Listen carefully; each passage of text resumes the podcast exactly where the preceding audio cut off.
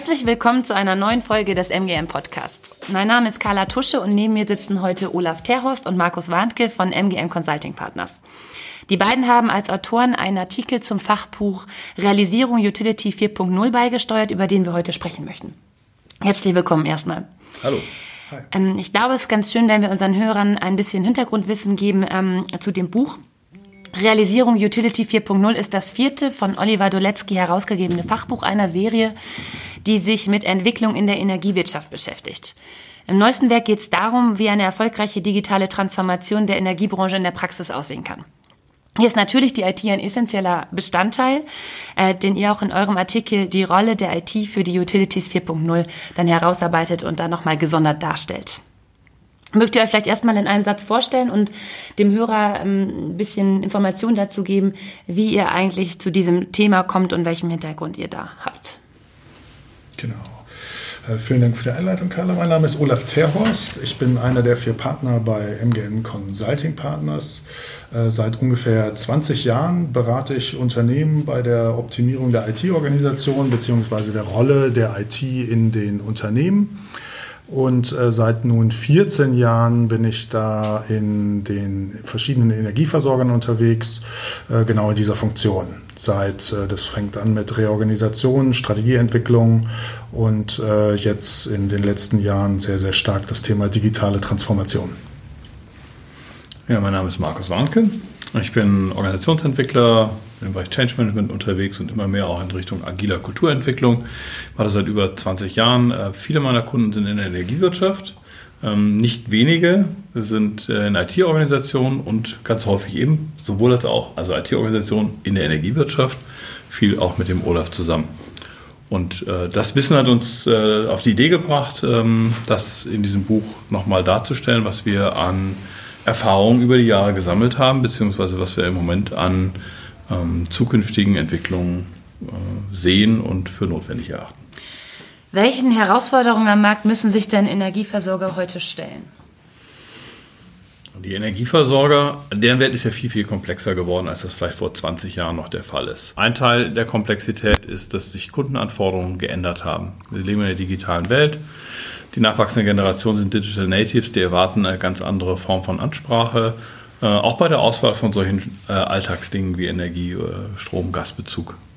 Zweite Herausforderung ist, dass sich der Markt und die Technologie massiv verändern, in einer großen Geschwindigkeit entstehen einerseits neue Technologien in der Erzeugung, neue Technologien in der IT, wenn es darum geht, ähm, Daten, Netzdaten, Verbrauchsdaten und ähnliches weiterzuentwickeln und das für Geschäftsmodelle möglich zu machen. Und die dritte große Herausforderung ist, dass die Anforderungen an der IT-Sicherheit und die Anforderungen der Regulierung an die Marktgestaltung, auch die Veränderung dieser Marktgestaltung eigentlich einen, einen beständigen Zuwachs an Anforderungen für die Energieversorger mitbringen. Und die müssen, egal wie groß sie sind, klein oder groß, alle drei Bereiche zukünftig in der Lage sein abzudecken. Also alle drei großen Veränderungen. Und das ist eine ganze Menge. Ähm, ihr beschreibt in eurem Artikel ja sehr gut, wie sich die Utilities in Zukunft ändern müssen. Ähm, und dabei geht ihr äh, auf verschiedene Bereiche ein und insbesondere hebt ihr da drei Punkte hervor. Und das ist einmal die Flexibilität und Anpassungsgeschwindigkeit, dann ein kunden- und produktzentriertes Handeln und die Datenzentrierung. Könnt ihr da einfach nochmal die wesentlichen Änderungen in dieser Hinsicht darstellen, vielleicht sogar auch mit einem Beispiel aus der Praxis? Ja, also ich fange mal an ähm, mit dem Thema Flexibilität und Anpassungsgeschwindigkeit all die Dinge, die wir gerade schon beschrieben haben, die sich so verändern, verändern sich mit wachsender Geschwindigkeit. Es wird immer schneller. Das ist ein Zuwachs nicht nur an Themen, sondern auch an Geschwindigkeit, mit denen sich diese Themen verändern. Und ähm, das muss man in der Lage sein abzubilden. Und äh, die Energiebranche kommt aus einem eher, sagen wir, ruhigen Fahrwasser aus der Vergangenheit und deswegen ist das kulturell nicht so stark dort verwurzelt wie, sagen wir, in der IT-Softwareentwicklung. So, das ist die eine große Herausforderung. Die zweite, neben Flexibilität und Anpassungsgeschwindigkeit, ist das Thema Produktorientierung und äh, Kundenorientierung. Auch da, historisch ist es so, dass Energie produziert und verteilt und verkauft und abgerechnet wurde. Und das funktioniert halt zukünftig nicht mehr oder jetzt schon nicht mehr. A, weil es nicht mehr nur um Energie geht, sondern auch um Dienstleistungen, die werden anders vermarktet, anders verkauft und die Kunden haben andere Bedürfnisse. Das heißt, man muss lernen, so ein langweiliges Produkt wie Strom Stromerzeugung oder Stromverteilung emotional in eine, in eine Customer Journey umzuwandeln, die wirklich Interesse weckt, obwohl die Leute sagen, das macht und für uns Sinn. Ähm, und der dritte Bereich, äh, Datenzentrierung, da kommen wir, glaube ich, später nochmal intensiver drauf. Da geht es einfach darum, dass zukünftig in der Energiewirtschaft Geld nicht mehr nur mit dem Bereitstellen und Verteilen von Energie oder Gas äh, verdient wird, sondern eigentlich mit den Daten, die dabei entstehen und den daraus folgenden Geschäftsmodellen. Und um es mal ganz praktisch zu machen, das wäre deine zweite Frage. Früher ist ein Wartungstechniker im Energienetz irgendwo in die Fläche gefahren, ist über einen Feldweg geholpert, ist irgendein Mast hochgeklettert, hat geguckt, wie sieht es da aus, ist nach Hause gefahren, hat dann im IT-System nachgeguckt, wo er war und hat irgendwelche Einträge gemacht. Heute gibt es schon Systeme, wo solche Leitungen ähm, automatisiert mit Drohnen beflogen werden. Die Geodaten, wo so ein Mast steht, werden automatisch übermittelt. Die Drohne macht Fotos, die Fotos werden äh, digital ausgewertet und man hat dann einen Bildschirm, wo auf der einen Seite das Foto ist von diesem Mast und seinem Zustand und auf der anderen Seite sieht man in den Bestandhaltungssystemen, was das eigentlich für Technik ist, wann die gekauft wurde, was für einen Preis und Abschreibungswert und ähnliches das hat. Das macht den Unterschied. Ähm, jetzt befasst ihr euch ja im Speziellen mit der Rolle der IT in den Utilities 4.0. Um die aktuelle Situation zu verstehen, ist es, glaube ich, ganz hilfreich, einen kurzen Blick in die Vergangenheit zu werfen. Welche Rolle hatte die IT denn früher, beziehungsweise wie hat sich die IT in den letzten Jahren entwickelt? Mhm. ich kann zu was sagen. In meiner Wahrnehmung und so wie ich IT kennengelernt habe, als ich so in den 80ern und 90ern schon als Schüler oder Student in Unternehmen äh, als Praktikant äh, unterwegs war, ähm, hat IT eigentlich seinen Ursprung in meiner Wahrnehmung in den einzelnen Geschäftsbereichen gehabt. Ähm, das heißt, da haben wirklich einzelne Geschäftsprozesse nach Massenverarbeitungsmöglichkeiten gesucht und sich Informationstechnologie herangeholt, um das machen zu können. Und je mehr IT angeschafft wurde oder Informationstechnologie angeschafft wurde, umso mehr suchte man nach Spezialisten, die sich um dieses Thema kümmern, sodass sich dann mit der Zeit eigene Informationstechnologie-Organisationen darum gebildet haben, die diese Technologie betreuen, weiterentwickeln äh, und betreiben. Genau.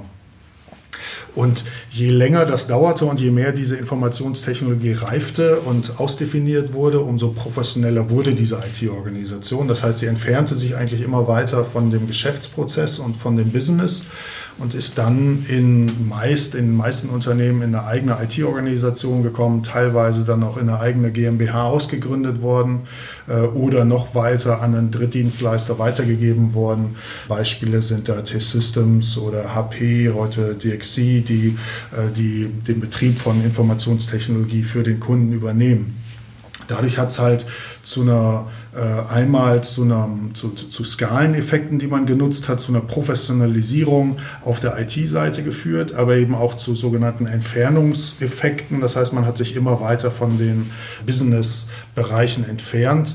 Und das merkt man heute, wie ich finde, sehr, sehr stark, wo das Thema Digitalisierung ein großer Hoffnungsfaktor für die Geschäftsbereiche ist, um wieder neue, innovative Geschäftsideen zu entwickeln. Das, was Markus auch gerade genannt hatte, das geht ja ohne Informationstechnologie gar nicht. Und da das wieder zusammenzubringen, äh, dass halt äh, die Informationstechnologie auf der einen Seite und das Business auf der anderen Seite nicht mehr auf zwei verschiedenen Seiten steht, sondern eben gemeinsam anfängt, ähm, ein, ein neues Geschäftsmodell zu entwickeln, das ist momentan die große Herausforderung. Und äh, wie würdet ihr die Rolle der IT in Zukunft beschreiben? Genau, daraus folgend ne, sehe ich sie als, als nicht mehr ausgelagerte IT-Funktion. Sicherlich, wenn es darum geht, irgendwelche Basistechnologien oder Infrastrukturen zu betreiben. Aber ich sehe sie in Zukunft als essentiellen Teil des Geschäftes oder sogar als Rückgrat des Geschäftes, weil je mehr wir uns weiter nach vorne entwickeln, äh, das Thema Datenzentrierung wurde vorhin genannt, Daten liegen für gemeinhin heutzutage digital vor und nicht mal analog. Es gibt noch genug Informationen, gerade wenn es um Assets geht, die immer noch analog liegen, aber man versucht das ja immer stärker zu digitalisieren. Da wird äh, es zu einer stärkeren Zusammenarbeit kommen müssen, äh, damit man sich weiter nach vorne entwickelt. Ein wichtiger Teil zum Beispiel kommt gerade in der Energieversorgung auch aus der sogenannten Konvergenz von IT und OT, also Informationstechnologie und operationeller Technologie, das heißt die ganze Steuerung von äh, Energiesystemen Äh, die war früher sehr, sehr stark voneinander getrennt. Heutzutage stecken die immer stärker auf gemeinsamen technologischer Basis und das konvergiert miteinander. Und es ist natürlich auch notwendig, um diese Daten auch wirklich zu erheben und verwenden zu können, notwendig, dass diese Systeme miteinander kommunizieren. Deswegen brauchen wir in der Zukunft eine Informationstechnologie, die wirklich in der Mitte steht und so ein Datenhub bereitstellt in die, ins, ins Zentrum, äh, aus der sich die verschiedenen Bereiche innerhalb des Unternehmens auch wirklich bedienen können. Das heißt, aus meiner Sicht spielt die Informationstechnologie in der Zukunft eine extrem zentrale Rolle. Und so wie es früher ein Gebäude war, wo man sich äh, miteinander reingegangen ist, um ein gemeinsames Gebäude zu betreten, so wird in Zukunft die Informationstechnologie ein gemeinsamer äh, Kern sein. Wie suchst du das, Markus? Ich sehe das, also ich würde es sogar nochmal praktisch machen. Ähm, wir sprechen alle von Smart Energy, von Smart Markets in der Zukunft. Wir reden im Moment richtigerweise ja von einem Umbau unseres Energiesystems hin in Richtung äh, erneuerbare Energien. Erneuerbare Energien heißt immer auch volatile Erzeugung. Das heißt, ähm, es geht immer rauf und runter, was da gerade zur Verfügung steht. Gleichzeitig muss auf der anderen Seite natürlich auch der Verbrauch dem angepasst werden, Demand-Side-Management.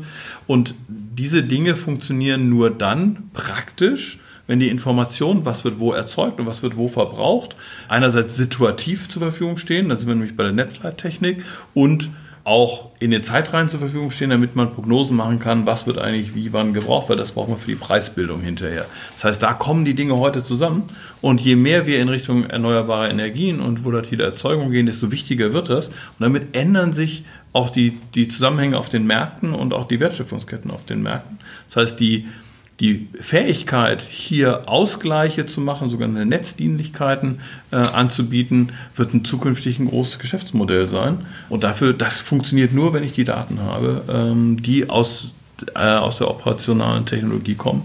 Also aus der, aus der Netzbewirtschaftung letztlich. Genau, plus, plus natürlich die Kundendaten die man da nicht vergessen darf. Also das Öffnen, du hattest ganz zu Anfang mal von dem Thema Customer Journey gesprochen. Mhm.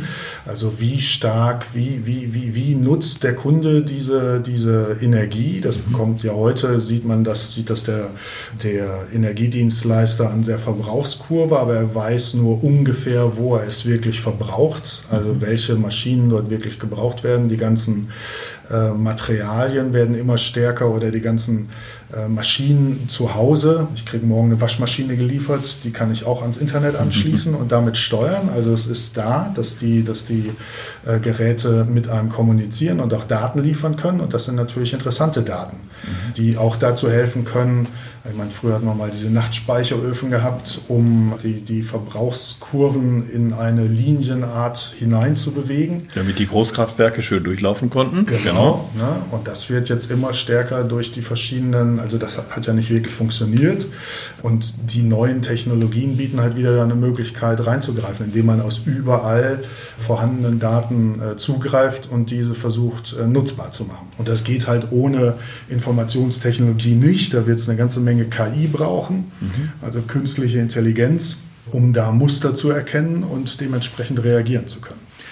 Und, und das führt, jetzt mache ich nochmal den Bogen zur Rolle der IT, das führt auch zu einem wirklich geänderten Verständnis von Business, also Fachbereichen und IT in Bezug auf den Kunden. Also früher hat das Business gesagt, also wir wissen im Prinzip, wie der Kunde funktioniert, wie die Verträge sind, das verkaufen wir denen. Und die IT war der Dienstleister, der das intern ermöglicht hat. Heute ist eigentlich die Veränderung dahingehend, dass sie sich beide nebeneinander hinstellen, zum Kunden blicken und sagen, was können wir jetzt gemeinsam dafür tun, dass wir Services, Leistungen anbieten, Geschäftsmodelle entwickeln, unsere Prozesse optimieren, damit das für den Kunden attraktiver wird und damit wir in so einem komplexeren Marktgeschehen äh, zukünftig gutes Geld verdienen können. Und das ist eine, eine integrierte Rolle, die, die, die, die beide Seiten jetzt gerade bei einigen Versorgern sieht man es auch schon, dabei sind zu entwickeln. Das lässt sich ja wahrscheinlich das, was du jetzt gerade auch am Schluss nochmal betont hast, allgemein auch auf Unternehmen äh, übertragen. Aber was für Handlungsempfehlungen würdet ihr denn jetzt konkret für Energieversorger geben? Was müssen, was müssen die machen, um sich für die Zukunft bereit zu machen? Wo sollen die ansetzen?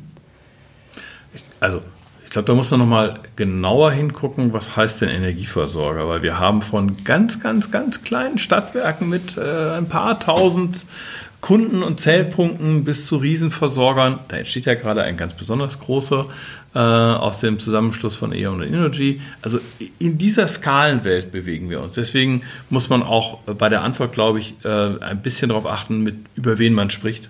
Aber wenn man über die kleinen und mittleren Stadtwerke und Versorger spricht, dann wird für die sicherlich die Herausforderung sein, sich so zu positionieren, dass sie in Bezug auf die IT die Entscheidung treffen können, wo unterscheiden wir uns eigentlich oder wo, wodurch können wir uns vom Markt unterscheiden, damit wir überhaupt mit unserer regionalen Ausrichtung attraktiv sind für unsere Kunden? Was sind auch unsere speziellen Bedingungen vielleicht vor Ort, wo, wo die IT einen Unterschied machen kann? Und was von diesen sehr, sehr komplexen Herausforderungen, die wir vorhin genannt haben, können und wollen wir eigentlich zukünftig selber bewältigen und lagern wir und welche lagern wir aus an Dienstleister, die das entsprechend skalieren können.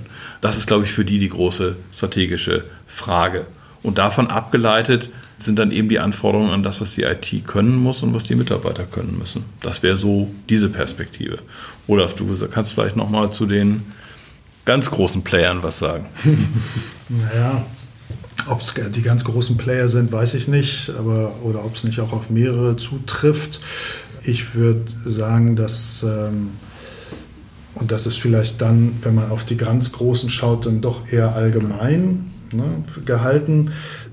Es wird halt nur vorwärts gehen, wenn Business und IT gemeinsam arbeiten. Das gilt für groß wie klein aus meiner Sicht. Es ist meiner Meinung nach wichtig zu verstehen, dass Digitalisierung kein Projekt ist, sondern etwas ist, was man konzertiert langfristig angehen muss. Das ist einfach ein Wandel in der Art und Weise, wie man arbeitet und wie die Gesellschaft funktioniert. Dann halte ich es sehr wichtig, das schließt eigentlich an das an, was Markus gerade gesagt hat, sich darauf zu fokussieren, was muss ich im Business können, um geschäftlich erfolgreich zu sein und daraufhin anzuschauen, was brauche ich da für eine Informationstechnologie zusammen. Und da können weder Informationstechnologie alleine drauf kommen, noch das Business allein drauf kommen, das muss man auch im Dialog schaffen. Und dann kommt halt jetzt kommt, merken wir jetzt schon zu einem sehr, sehr harten Wettbewerb über die verschiedenen Mitarbeiter, also was ich als Battle for Competences bezeichnen würde. Also der Fachkräftemangel ist äh, sehr, sehr eklatant. Äh, da gilt es zu, ähm, zu reagieren. Und ich finde auch, dass, der, dass das Thema ähm, Veränderung, das hatten wir jetzt in diesem Punkt noch gar nicht erwähnt, dass die Veränderung der Art und Weise, wie man in Zukunft zusammenarbeiten soll oder wird, indem sich die VUCA-Welt auch in die Energieversorger hinein wälzt, zu einer, zu einer Veränderung führen wird, auf die sich alle einstellen müssen. Mhm. Ähm, was ich gerne mit dem, mit dem Schlagwort von Leadership on all levels umschreiben möchte. Das heißt, wir müssen in den, in den, sowohl in den Fachbereichen wie der IT dafür sorgen, dass alle Mitarbeiter befähigt werden, Führungsaufgaben zu übernehmen und nicht mehr in einer strengen Hierarchie zu gehen. Ansonsten funktioniert das Ganze viel zu langsam. Und ein Thema, aus, aus dem, was mir immer sehr, sehr stark am Herzen liegt, aus, aus IT-Sicht heraus, ist, ist vor einigen Jahren ist, ist äh, die sogenannte Two-Speed-IT äh, durch die Welt gerollt worden, die sagen sollte, äh, wir brauchen eine hochsichere, äh, langsame IT und eine ganz schnelle, agile für die ganz vielen verschiedenen modernen, hippen Fähigkeiten. Das ist meiner Meinung nach ein, ein Irrweg. Da bin ich eher dafür, dass man sich darauf konzentrieren sollte, sowohl schnell als auch sicher zu sein. Äh, die Amazons und Googles machen vor, dass es funktioniert, eine One-Speed-IT aufzubauen, die hochsicher ist äh, und hochskalierbar und äh, trotzdem extrem agil. Und ich denke, da geht halt der Weg hin. Was du, was du sagst, lässt sich auch mal formulieren als Kulturwandel in den Organisationen. Ja. Also die müssen lernen, anders zu arbeiten. Das hat einerseits auch mit diesem Battle for Competence, also mit den Köpfen zu tun. Wir haben einfach in den nachwachsenden Generationen, die jetzt auf den Arbeitsmarkt kommen, die Leute sind gewohnt, anders zu arbeiten. Und das erwarten sie auch von einem attraktiven Arbeitgeber. Das ist die eine Seite. Und die andere Seite, der Kunde, anders kommt man mit diesen schnellen Veränderungen auch nicht mehr klar. Also man muss lernen, wesentlich zügiger Dinge auf den Markt zu bringen, auszuprobieren, wieder zu verwerfen, Neues auszuprobieren. Das ist ein anderer Mindset, andere Kultur des, der Zusammenarbeit. Und du fragst ja nach den Empfehlungen. Mhm. Die Empfehlung ist auf jeden Fall neben dieser strategischen Komponente und dieser, wie organisiert sich IT und Business, das zusammenzubringen mit diesem Thema Kulturwandel, weil das sind Themen, die gehören zusammen, wenn man über digitale Transformation spricht. Ja. Genau, und das ist noch ein sehr gutes Stichwort, zumindest für mich, weil das, was mir auch immer sehr am Herzen liegt, ich beobachte jetzt seit 15 Jahren, 14 Jahren die Umbrüche in der Energieversorgung, in den IT-Organisationen. Da haben sehr, sehr viele Wandel stattgefunden. Und bei diversen Wandlungen hat man teilweise nicht alle Mitarbeiter mitgenommen. Und das liegt mir wirklich am Herzen, dass die Mitarbeiter, die Menschen in diesem System mitgenommen werden. Äh, das gilt sowohl, wenn ich meine Services ändere als Unternehmen, also den Kunden mitzunehmen, dass er auch wirklich weiß, was ich äh, morgen ihm anbieten möchte, als auch wirklich die Mitarbeiter äh, in dem Unternehmen, damit auch das Unternehmen morgen erfolgreich wird und noch seine Mitarbeiter hat und nicht die Mitarbeiter irgendwann innerlich komplett aussteigen. Weil der Wandel, der diesen Energieversorgern bevorsteht, das hat ja Markus ganz zu Anfang gesagt, der wird relativ eklatant sein für den einen stärker, für den anderen weniger, aber es ist ein starker Wandel. Und gerade diese Komponente mit der kulturellen Art und Weise, wie man zueinander zusammenarbeiten möchte oder dem kulturellen Aspekt, führt halt echt zu einem dringenden Appell als Handlungsempfehlung, die bei allen Änderungen, die man vorhat, wirklich die Mitarbeiter auch mitzunehmen, ähm, damit das auch einen Erfolg hat und damit diese Änderungen auch wirklich wirksam werden. Hm. Kann ja. nur zustimmen. ähm, danke für die Erläuterung. Scheint ja äh, wirklich auch sehr wichtig zu sein, dass man sich da jetzt sofort radikal umstellt, oder? Ihr habt ja mehrfach betont, dass das ein ganz dringender Appell ist. Ja, aber sofort und radikal macht wieder vielen dann schon fast ein bisschen Angst. Äh, aber es ist ein ernst, ist ein richtig ernsthaftes Thema mhm. und äh, ich würde Energieversorgern, die sich dem nicht stellen, keine gute Prognose für mhm. die Zukunft geben. Das heißt, egal wie sie aufgestellt sind heute, sie müssen sich diese, diesen Fragen stellen und ihre eigenen Antworten darauf finden. Ja. Und äh, ja, das Zeitfenster ist nicht ewig. Ja. Also kann man ja sagen, dass äh, dieses Fachbuch Realisierung Utilities 4.0 eigentlich genau zum richtigen Zeitpunkt rauskommt. Warum sollte man das denn lesen? Könnt ihr das nochmal abschließend in zwei Sätzen zusammenfassen? Jeder hat einen Satz. Äh, ich, es ist, glaube ich, im Moment das aktuellste und umfassendste Kompendium was es auf dem Markt gibt, was äh, wirklich aufzeigt, worauf es in der Realisierung ankommt. Wir sind nicht mehr in der Theorie, wir sind in der Praxis und da gibt es eigentlich zu jedem Thema sehr viele Anregungen, aus denen man was machen kann. Dem kann ich mich nur anschließen und ich könnte halt noch ergänzen, wem ich das Ganze empfehlen würde. Sind alle Menschen, die in der Energieversorgung unterwegs sind. Äh, gerade Entscheidungsträger finden da meiner Meinung nach sehr, sehr viele interessante Diskussionspunkte oder Reibungspunkte, an denen sie sich weiterentwickeln können. Genau, und kann ich nur wärmstens ans Herz legen und empfehlen. Äh, ich habe bei der Lektüre äh, sehr viel in mir bewegen gespürt, sehr viel Bewegung gespürt, teils Widerspruch, teils frohe Zustimmung. Und das ist ja wichtig bei so einem Buch, dass man sich an dem reiben kann, dass man da, dass da klare Standpunkte drin sind. Und weil ich halt das wahrnehme als etwas, was schon äh, starke Handlungsempfehlungen auch ausspricht, kann man sich da gut dran reiben und was mitnehmen. Mhm. Sehr schön. Dann bleibt mir jetzt eigentlich nur noch zu sagen, abschließend, dass das Buch seit letzter Woche als E-Book verfügbar ist und jetzt Ende des Monats auch in gedruckter Form in den Handel kommen wird. Genau. Schauen Sie einfach mal beim Springer Verlag oder bei den gängigen Seiten von Amazon, was auch immer. Das Buch ist überall erhältlich und äh, ja, freut sich von Ihnen gelesen zu werden. Also vielen Dank, Olaf. Vielen Dank, Markus. Danke, danke Carla. Herum. Und habe ich gerade die Falschen angeschaut. und, und, danke den lieben Zuhörern, die es bis jetzt durchgehalten haben. Viel Spaß genau. bei der Lektüre. Vielen Dank und auf bald.